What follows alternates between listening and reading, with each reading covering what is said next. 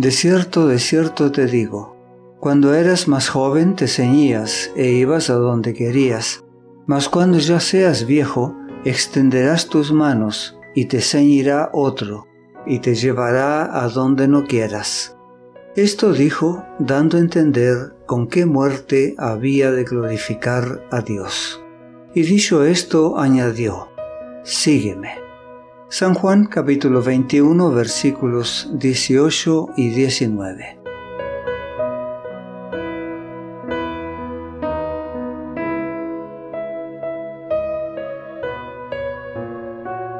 Jesús caminó a solas con Pedro porque había algo que deseaba comunicarle solo a él. Antes de su muerte, Jesús le había dicho, A donde yo voy no me puedes seguir ahora, mas me seguirás después. A esto Pedro había respondido, Señor, ¿por qué no te puedo seguir ahora? Mi vida pondré por ti. San Juan capítulo 13 versículos 36 y 37. Cuando dijo esto, no tenía noción de las alturas y profundidades a las cuales le iban a conducir los pies de Cristo. Pedro había fracasado cuando vino la prueba, pero volvía a tener oportunidad de probar su amor hacia Cristo. A fin de que quedase fortalecido para la prueba final de su fe, el Salvador le reveló lo que le esperaba. Le dijo que después de vivir una vida útil, cuando la vejez le restase fuerzas, habría de seguir de veras a su Señor. Jesús dijo, Cuando ya seas viejo, extenderás tus manos y te ceñirá otro, y te llevará a donde no quieras. Esto dijo dando a entender con qué muerte había de glorificar a Dios. Jesús reveló así a Pedro la forma en que moriría Incluso le predijo que sus manos serían extendidas en la cruz.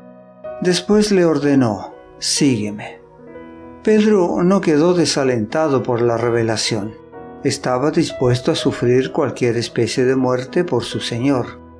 Hasta entonces Pedro había conocido a Cristo según la carne, como muchos lo conocen ahora, pero ya no había de quedar así limitado ya no le conocía como le había conocido en su trato con él en forma humana.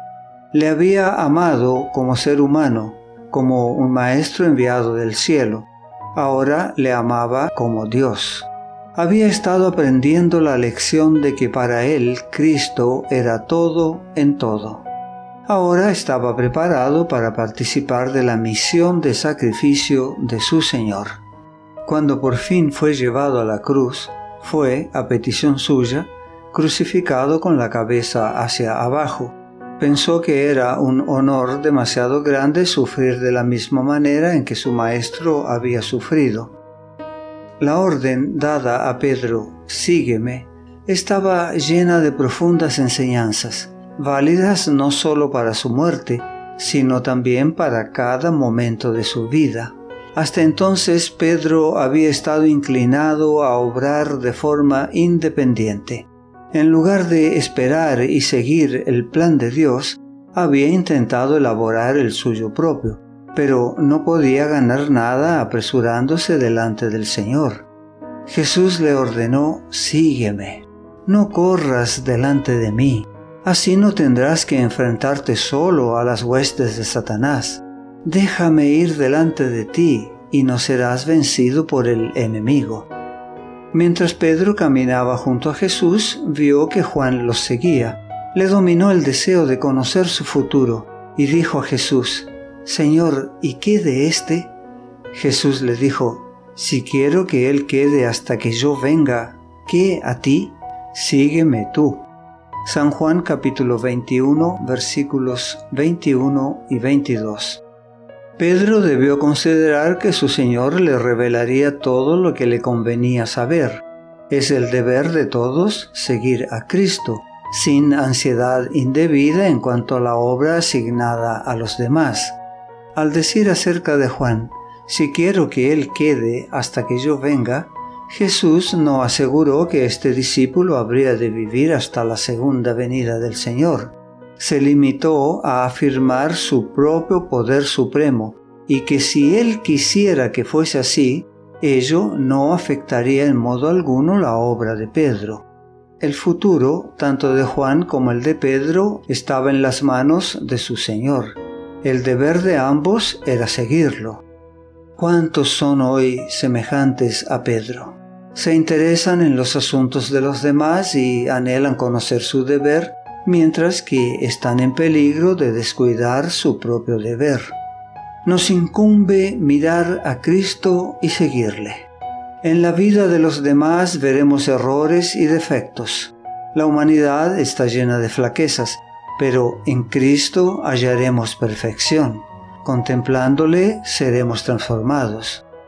Pedro conservó toda su vida la lección que Cristo le enseñó a orillas del mar de Galilea. Escribiendo por el Espíritu Santo a las iglesias, dijo, ruego a los ancianos que están entre vosotros, yo anciano también con ellos, y testigo de los padecimientos de Cristo, que soy también participante de la gloria que será revelada. Apacentad la grey de Dios, que está entre vosotros, cuidando de ella no por fuerza, sino voluntariamente, no por ganancia deshonesta, sino con ánimo pronto, no como teniendo señorío sobre los que están a vuestro cuidado, sino siendo ejemplos de la grey, y cuando aparezca el príncipe de los pastores, vosotros recibiréis la corona incorruptible de gloria. Primera epístola de San Pedro capítulo 5 versículos 1 al 4. No te pierdas nuestro próximo mensaje. La gracia de Dios sea contigo.